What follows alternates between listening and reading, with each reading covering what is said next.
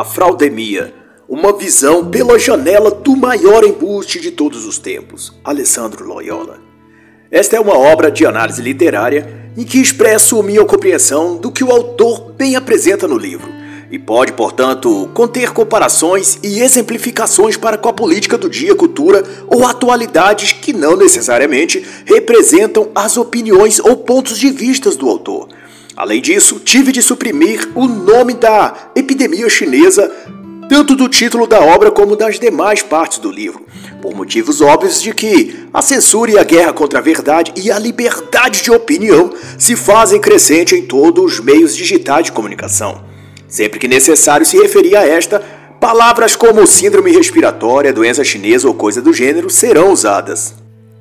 Alessandro Loyola é médico com mais de 20 anos de experiência e escritor em São Paulo, conhecido por sua disposição em buscar a verdade e não se dobrar à censura do politicamente correto globalista. Costuma ser tão dedicado quanto cauteloso em postular suas opiniões e argumentos baseado em cuidadoso estudo e bibliografia. Só neste livro são ao menos 44 páginas só de referências sobre tudo o que ele aborda teses publicadas, artigos científicos, opiniões médicas internacionais, ciência, ciência, ciência. Para aqueles que, dominados pela falsa narrativa da mídia, compraram a propaganda, engoliram a isca e agora tudo o que saem dizendo por aí é escute a ciência, ouça os médicos, siga a razão científica. Pois bem, o autor é médico e sua obra está fundamentada em conhecimento científico mundialmente reconhecido. Então, você já pode segui-lo também. e nesse sentido, Dr. Loyola é enfático ao dizer na apresentação da obra que as histórias que nos contam são as histórias que também iremos contar e formarão o mundo dentro da nossa cabeça. E o que as notícias fazem é isso nos doutrinam para que confiemos nelas e acreditemos piamente nas autoridades a partir de uma fé cega na ciência. É um tipo de presunção bem medíocre, vai dizer o autor. Achar que os sagrados oráculos da mídia, das autoridades e da ciência demarcam o limite de todo conhecimento possível. Mas o Dr. Loyola também alerta que a longa noite da fraudemia está apenas começando, e o monstro à espreita ameaça não apenas a liberdade de expressão ou de ir e vir, mas também a própria liberdade de pensamento. E tanto por isso, ele vai dizer que o maior prêmio não cabe aos fortes, aos inteligentes ou aos prósperos, mas a quem aguentar até o fim. E assim ele conclui: não existe sinal maior de maturidade do que conseguir ver as coisas o mais próximo possível de como as coisas são e sem desesperar-se com isso. Eu acho incrível a colocação do autor ainda na introdução de que uma árvore bem enraizada que esteja em paz e harmonia com o solo crescerá a despeito dos insetos da ventania, tempestades ou negligência alheia. Ela crescerá dia e noite, sem alarde, em todas as estações, pois é isso que as árvores bem enraizadas fazem. Elas crescem e da percepção do autor, a relação do ser humano para com o conhecimento, o saber, o conhecer, está em semelhança à relação entre árvore, raiz e solo. Juntos formam uma simbiose que gera o crescimento da árvore, e uma árvore crescida, forte e saudável só gera bons frutos. E Dr. Alessandro nos conta então, em curta história, a evolução do vírus do tipo RNA, ou como são chamados, da família dos coronavírus. Os primeiros casos foram descritos em galinhas na década de 1920, sendo o vírus isolado pela primeira vez em 1937 e batizado de vírus da bronquite infecciosa. Em 1960, o coronavírus foi usado em humanos e estudos concluíram que era nada além de um resfriado comum. E por aí foi o HCOV 229E, o HCOV OC43 e finalmente, em 2003, surgiu no cenário global SARS-CoV, também vindo da China, transformando-se em epidemia, vitimando cerca de 770 pessoas, e durando entre novembro de 2002 e julho de 2003. Na época, continua a dizer o autor, constatou-se que um remédio barato contra a malária era capaz de matar o vírus da SARS, a cloroquina. E após algumas variantes igualmente de baixa letalidade, em janeiro de 2004 em Hong Kong, no final desse mesmo ano na Holanda e em abril de 2012 na Arábia Saudita, chegou-se enfim a vez do SARS-CoV-2. dar o ar de sua graça e assim em 2019, início de 2020, o Covid-19, como é chamado, estreou no mundo. Nos primeiros casos relatados, de cada 100 pessoas, 5 precisavam de UTI e dois evoluíam para ventilação mecânica e um falecia. E os que precisavam de internação hospitalar e não morriam permaneciam internados em média 10 dias. Para lá de geral, no final de maio de 2020, mais de 5 milhões de casos de Covid-19 já haviam sido registrados no mundo e cerca de 350 mil mortes atribuídas ao vírus chinês. Mas o destaque não era para as características do vírus e de seu histórico de potencial real de letalidade, mas sim para a propaganda mórbida que a mídia passou a fazer em torno do tema. A epidemia de notícias e previsões calamitosas disseminaram mais rápido do que a própria doença. E se por um lado a doença chinesa causava mortes, o alarde da mídia e pânico proposital, fomentado por ela, também assassinava as mentes das pessoas, tanto causando nela depressão e fobias, como também a burrice propriamente dita, já que desorientadas e com extremo pavor e medo da doença, as pessoas foram deixando se conduzir por aquilo que os meios de comunicação diziam. Inevitavelmente, por falta de uso, o cérebro delas atrofiaram, faltando-lhes apenas colocar sobre si um bridão e uma cela e deixar a Rede Globo, CNN, Estadão ou outras mídias montarem e sair calvagando. De todo modo, os efeitos e talvez motivações desse pânico generalizado eu deixo para falar com ainda mais propriedade a respeito os autores Douglas X. William M. Briggs e J.W. Richard na obra preço do pânico, como a tirania de especialistas transformaram uma pandemia em uma catástrofe. Mas para se ter uma clara noção de como o medo e terror psicológico foi fabricado nas pessoas, provocando nelas pelos chamados especialistas e com a cumplicidade sórdida da mídia, eis um exemplo, trazido por Alessandro Loyola. Neil Ferguson, escritor renomado e ícone da ciência, professor também do Imperial College de Londres, publicou junto com sua equipe em 16 de março de 2020 um relatório de 20 páginas sobre a pandemia, em que alardeava com toda a petulância característica dos hipócritas que 510 mil pessoas morreriam por Covid apenas na Grã-Bretanha aquele ano e 2,2 milhões nos Estados Unidos também em 2020. Se extrapolarmos seus cálculos de letalidade do vírus a nível global, chegaríamos a 583 milhões de mortos por coronavírus só em 2020. Coisa que não aconteceu, é claro, mas serviu ao propósito de disseminar o medo e pânico e com isso motivar líderes políticos de toda parte a tomar medidas draconianas para supostamente conter o impacto mortal da pandemia chinesa. Ao dispor desses números trágicos, nem Ferguson ou a grande mídia se lembraram que em 2002 Neil Ferguson também havia previsto, no caso da doença da vaca louca, cerca de 50 mil mortes só na Grã-Bretanha que ao final foram apenas 177 óbitos. Em 2005, novamente, Ferguson aterrorizou a todos, afirmando, com base na ciência, de que a gripe aviária mataria ao menos 200 milhões de pessoas no mundo. Mas houve que apenas 444 mortes ocorreram. Mas não parou por aí. O talento do professor para errar os números continuou a demonstrar-se, e em 2009 ele previu que a gripe suína mataria 65 mil pessoas na Inglaterra, sendo que na verdade ela matou apenas 17 mil pessoas em todo o mundo. Mas todo esse catastrofismo, qual a equipe do Imperial College é fã, não se restringe a Neil Ferguson e nem a Grã-Bretanha. No Brasil, os súditos do terrorismo psicológico como Atila e Amarino anunciaram um milhão de mortes previstas, utilizando como base os cálculos do Imperial College, que sempre errou suas previsões. Mas não por acaso, é claro. Em julho de 2020, pesquisadores da Universidade Estadual de Alagoas, da Universidade Federal de Sergipe e da USP de São Paulo também estimaram que um milhão de mortes por coronavírus se daria no Brasil. E Alessandro Loyola vai dizer então que a partir daí, lógica e razão não tiveram mais espaço no debate e uma espiral de equívocos, que eu diria má fé e intenções obscuras, emergiu a todos nós. E ao discorrer sobre o lockdown, Loyola enfatiza que, orientados por esses estudos e previsões da OMS, governos e autoridades políticas iniciaram medidas protetivas e de enfrentamento ao vírus chinês.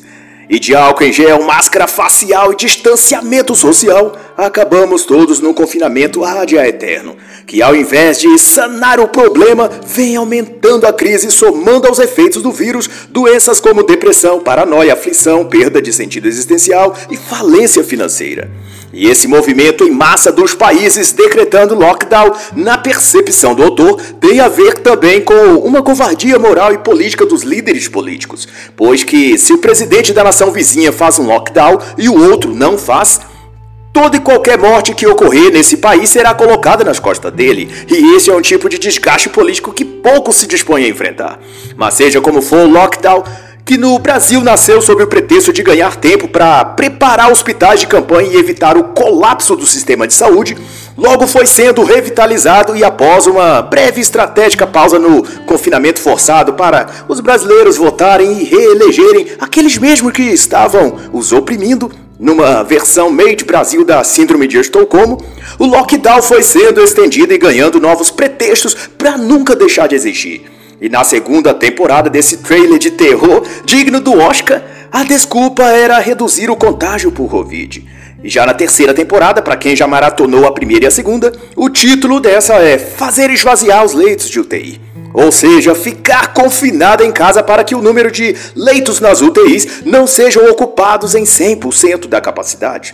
E assim o lockdown e as tais medidas protetivas contra o vírus vai se tornando uma clara aplicação de um regime ditatorial e totalitário em que a força do Estado, a polícia no caso, é empregada para impedir que as pessoas possam viver e manter sua dignidade. Posto isso, convém alertar que o gosto pela quarentena na no paladar dos políticos foi qual o de sangue ao olfato de um tubarão. Agora que provaram dele, de que gosto tem oprimir e maltratar pessoas, prefeitos e governadores se viciaram em ver gente sofrer. E não conseguem mais viver sem a endorfina que seu corpo produz quando ele destrói a vida, os sonhos e o comércio ou meios de sobreviver das pessoas. Mas vale reforçar que o mérito dessa insanidade não seria possível sem o papel de coveiro de luxo que a mídia televisiva fez foi sua performance, destacando em manchetes diárias e até plantão especial as mortes das covas abertas e um cronômetro registrando os números de mortos diariamente no mundo, que garantiu que as pessoas tivessem a quantidade de medo e paralisia mental para nada fazer e obedecer bovinamente todos os trancamentos e lockdowns que a política do dia quis fazer. Como disse Bernard Shaw, a ansiedade e o medo envenenam o corpo e o espírito. Mas deixo para o brilhante autor americano Jeffrey Tuck explicar melhor isso na sua obra Liberdade ou Lockdown, lançada em 2020, e no capítulo denominado O Equívoco do Fechamento das Escolas, Loyola reaviva o debate sobre analfabetismo funcional, conceituando que 29% dos brasileiros com mais de 15 anos estão nessa condição, com dados de 2019. O que tudo indica que, pelos efeitos dos lockdowns e quarentenas com fechamento de escolas, esse percentual sem dúvida estará maior quando for feita a próxima medição. Estima-se que uma a cada quatro pessoas no Brasil tem extrema dificuldade para utilizar o próprio idioma português corretamente, de escrever, concatenar ideias e expressar o entendimento sobre alguma coisa. Isso é revelado também no teste de PISA de 2018, onde de 79 países, o Brasil margeou na posição 57, uma péssima marca. Trágico também são os dados que informam que 30% da população brasileira nunca sequer comprou um livro para ler e 56% leem apenas dois livros por ano. Entre os professores, 6% não gostam de ler, 31% gostam apenas um pouco e 3% não têm um livro que seja em sua casa. E não bastasse isso, Pais neuróticos, professores preguiçosos e sindicatos desonestos comemoraram o fechamento de escolas para evitar a disseminação da praga chinesa. O autor traz ainda a comparação de que na Suécia, onde não houve fechamento das escolas, a taxa de letalidade da virose chinesa era duas vezes menor que a do Peru, que fechou suas escolas. E no geral, crianças com até 10 anos de idade suspeita-se que são pelo menos 1% dos casos dessa doença vinda da China e 5% ocorrem em pessoas com menos de 18 anos, ou seja, jovens e crianças não apresentam uma população de risco. Na Inglaterra, entre janeiro e maio de 2020, 540 mil testes para coronavirose foram feitos. 129 mil deram positivos, e desses apenas 4% representavam crianças abaixo de 16 anos e sem qualquer grau preocupante de letalidade, exceto para 0,3% que já possuíam múltiplas comorbidades anteriores. Em Genebra, Suíça, pesquisadores avaliaram 4.310 pacientes contaminados e em agosto de 2020 Apenas 0,9 tinham 16 anos ou menos e nenhum deles necessitou de UTI ou de medicamentos para se recuperar. Pesquisas assim também foram realizadas na China, Itália, Holanda e as mesmas conclusões foram achadas. Mas por que então as escolas por aqui foram fechadas? Eis o X da questão. No Brasil, houve uma enxurrada de carreatas e manifestações de sindicatos de professores protestando contra o retorno das atividades escolares presenciais. Em julho de 2020, professores de Vitória, no Espírito Santo, protestaram em frente da Secretaria de Educação para que não retornassem às aulas. Também em julho, professores da rede pública estadual fizeram o mesmo protesto em São Paulo. Em agosto de 2020, foi a vez dos professores de Maringá, no Paraná. E em São José dos Campos, outra vez em São Paulo, houve também protesto dos professores contra a reabertura das escolas. E assim foi em Recife e Campinas em setembro de 2020, no Ceará no mesmo mês, em outubro em Porto Alegre. Em todos esses casos, não eram evidências e pesquisas que apresentavam, mas meramente um grito de guerra ideológico, dizendo apenas que, se voltassem a trabalhar, todos iriam morrer de Covid-19. E para efeito de comparação, Alessandro Loyola relembra que, em 1986, 3 milhões de crianças morreram devido pneumonia em todo o mundo. Escolas não foram fechadas e nem crianças foram enviadas para a aula tendo de usar máscaras e nem distanciamento social. E ao discorrer sobre distanciamento social, então, Dr. Loyola observa que no enfrentamento da doença respiratória, a medida de distanciamento de um metro e meio a dois metros entre as pessoas foi a campeã de adesão pelos ditadores municipais e estaduais.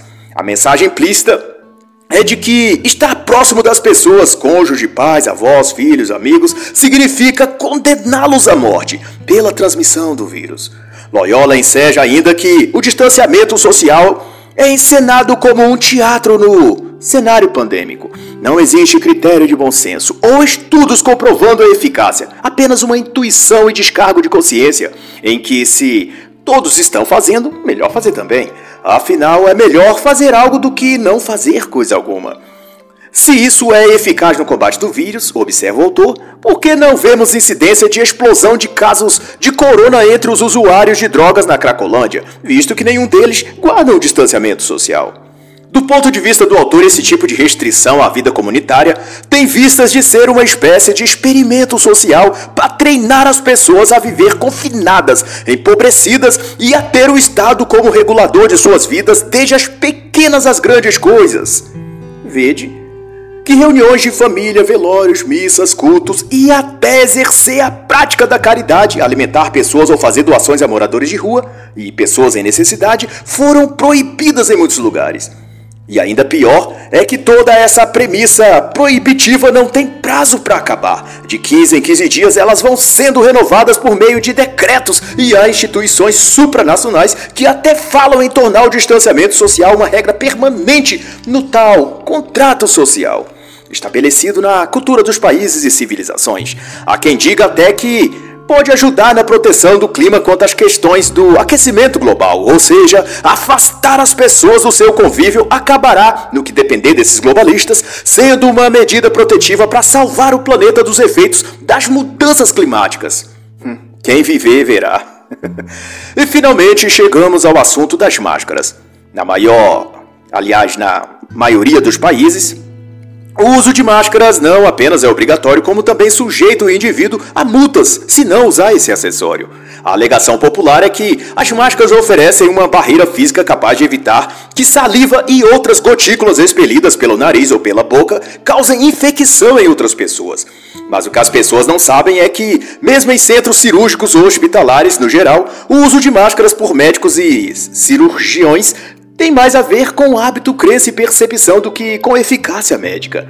Contaminantes microscópicos como estreptococos, estafilococos ou o vírus da hepatite B conforme estudos de 1975, 1980, 1989 na Califórnia, de 1991 na Suécia ou de 2001 na Alemanha e Porto Alegre no Brasil, constataram que o uso de máscaras é ineficaz para controlar até mesmo a gripe comum.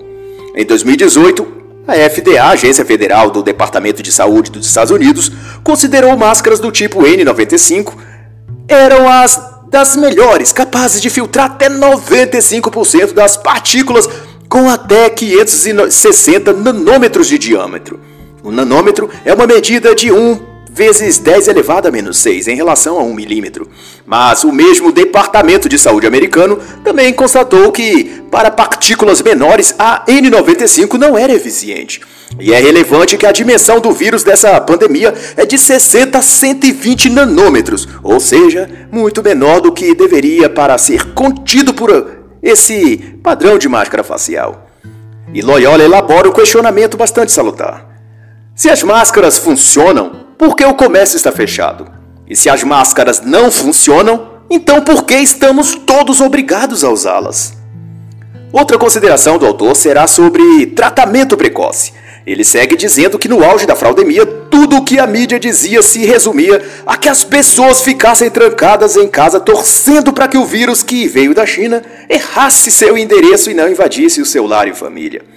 E nessa saga maquiavelicamente planejada, a grande mídia esqueceu de noticiar que há mais de uma década um remédio havia se mostrado eficaz no combate à família do coronavírus. Em Bruxelas, cientistas já tinham concluído desde 2004 que a cloroquina poderia ser usada no tratamento de doenças respiratórias como a SARS-CoV. Estudos de 2005 pelo CDC nos Estados Unidos também concluíram a mesma coisa. Durante a Segunda Guerra, a referida substância surgiu como alternativa para prevenir a malária e em 1956 foi aprovada para uso em diversas outras doenças e até artrite reumatoide e lúpus. Em março de 2020, o então presidente dos Estados Unidos, Donald Trump, trouxe aos noticiários a notícia de que investiria no medicamento preventivo citado para tratar precocemente a epidemia chinesa, o que também foi seguido por Jair Bolsonaro no Brasil. E bastou isso para que os jornais e mídia progressista passassem a fazer uma cruzada ideológica contra o medicamento, iniciando uma verdadeira guerra contra a substância mesmo com sua comprovada eficiência antiviral. Em março de 2020, um dos maiores microbiologistas mundiais, J.J. Raul, anunciou-se com sucesso em tratar pacientes com o antiviral HCQ, para não citar o nome completo. Também em março, a agência médica italiana divulgou o mesmo haviam obtido sucesso com pacientes de SARS-CoV-19 e o FDA americano havia também liberado seu uso. Mas então a briga política travada por marxistas globalistas contra Bolsonaro e Donald Trump trataram de tentar impedir na justiça o uso desse medicamento de tratamento precoce. É uma briga política, uma polarização ideológica, vai declarar o autor. Final de março de 2020, o então ministro da Saúde, senhor Mandetta, rejeitou o pedido de vários médicos para que incluísse a HCQ no tratamento precoce contra a virose chinesa. Menos de um mês depois, a França divulgou um estudo demonstrando a eficácia no tratamento de pacientes com essa substância, associada à azitromicina. E a China, no mesmo mês, também divulgou que obteve sucesso de 80% no uso desse medicamento no caso de pacientes que evoluíram o quadro para pneumonia. Acrescenta-se o fato de que em 2016 a HCQ foi indicada até mesmo para grávidas durante a epidemia de Zika vírus e não foi achado pelos pesquisadores qualquer questão envolvendo arritmia cardíaca ou algo do gênero, como alegaram no tratamento para a peste chinesa os que, usando a mídia como escudo, atacavam os médicos que tentavam prescrever o medicamento a seus pacientes. Ao contrário de todo o alarmismo e riscos apontados pelos adeptos da seita da Terra Parada sobre que esse medicamento preventivo é perigoso, tão infundados são essas colocações que de tão segura a HCQ indicada segundo o Guia de Tratamento da Malária no Brasil, publicado pelo Ministério da Saúde 2020 para crianças de a partir de 10 quilos de peso e até mesmo para lactantes e grávidas. E por fim, um dos livros mais clássicos dentro da medicina, o Kilsas, o uso de antibióticos, uma obra de três volumes com um total de 5.390 páginas. No capítulo sobre HCQ afirma que o medicamento possui um amplo espectro de ação antiviral. No capítulo seguinte, o autor reflete sobre os testes. Um tema também polêmico, mas que está cercado de ideologia e politização, de modo que não há espaço público no debate para falar a respeito. Qualquer menção ao assunto que não esteja de acordo ao senso comum da mídia é retulado de negacionista, bolsonarista, obscurantista e por aí vai. Um teste laboratorial, vai dizer o autor, possui os parâmetros de sensibilidade e especificidade. Um teste com alta sensibilidade significa que possui baixo índice de falsos positivos. Quanto à especificidade de um teste, significa que um teste com alta especificidade possui um baixo índice de falsos negativos. No começo de 2020, como elenco, o autor, a Fraudemia, desencadeou uma corrida entre vários laboratórios em busca de oferecer testes capazes de detectar a presença ou ausência do vírus. Os tipos que mais lograram êxito na disputa pelo pódio foram os testes de antígenos, os testes sorológicos e os testes moleculares. Os testes antígenos têm a vantagem de, de serem rápidos, cerca de até 30 minutos para processar 100 exames. A desvantagem é que, para os, que os resultados sejam confiáveis, é necessária uma carga viral bem elevada, coisa que só se apresenta em 16% dos infectados. Sua especificidade é então absurdamente baixa. Sua taxa de falsos negativos é de até 70% e sensibilidade de 55% para ser otimista. Conclusão: não podem ser considerados fidedignos. Já os testes sorológicos estes só costumam ser úteis a partir do oitavo ou décimo dia, após o início dos sintomas, porquanto depende do nível de anticorpos que o corpo produz, o que demora algum tempo para ocorrer. Quase 70% dos testes que o Ministério da Saúde vem distribuindo desde o início da pandemia são desse tipo. Sua vantagem está na rapidez. Após a coleta, o resultado sai em torno de uma hora, mas só podem ser considerados confiáveis a partir do décimo dia após a infecção. Mesmo assim, possui um índice de falsos negativos de até 34%. Quanto aos testes moleculares, este teve já sua utilização em fevereiro de 2020, mas logo apresentou erro ao apontar positivo para pessoas que não estavam contaminadas. Esse tipo de teste foi então refinado e posto novamente à prova. Desta vez, além de falsos positivos, passou também a marcar falsos negativos. Esse é o tipo também chamado PCR ou RT-PCR, mas possui a desvantagem de que pessoas que tomaram antibióticos, antivirais, quimioterápicos e alguns outros remédios pode, e bem provável é que aconteça, apresentar falso positivo. Esse é também o tipo de teste que costuma apresentar maior número de falsos negativos. Até o sétimo dia de sintomas, o índice de falso diagnóstico é de quase 70%. Por fim, os testes de confirmação para o vírus chinês costumam positivar 5 a 7 dias após o início dos sintomas, mas o período ideal para início do tratamento é entre o primeiro e terceiro dia de sintomas. Logo, sempre que se esperar a confirmação do resultado positivo para a doença, para então iniciar o tratamento, terá-se perdido a janela de tempo para que o tratamento surta efeito, o efeito de recuperação, sem que o vírus evolua para uma condição que submeterá o paciente à internação ou intubação pulmonar. Como dizem por aí, há algo de errado mesmo nisso que não está certo.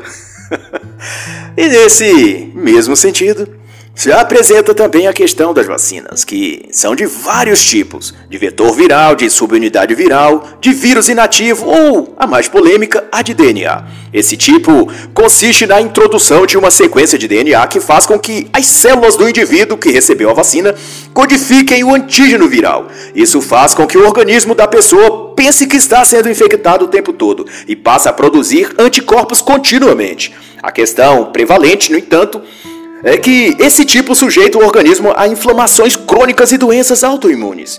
Experimentos em laboratórios feitos com ratos vacinados contra a tuberculose por esse tipo de vacina de DNA provocou necrose pulmonar. Mas o maior risco é o de o material genético dela seja integrado aos genomas humanos. Os antinegacionistas afirmam que elas não são capazes de alterar o genoma humano mas ao mesmo tempo também admitem que muitos aspectos da resposta imune causada por ela ainda não foram completamente elucidados.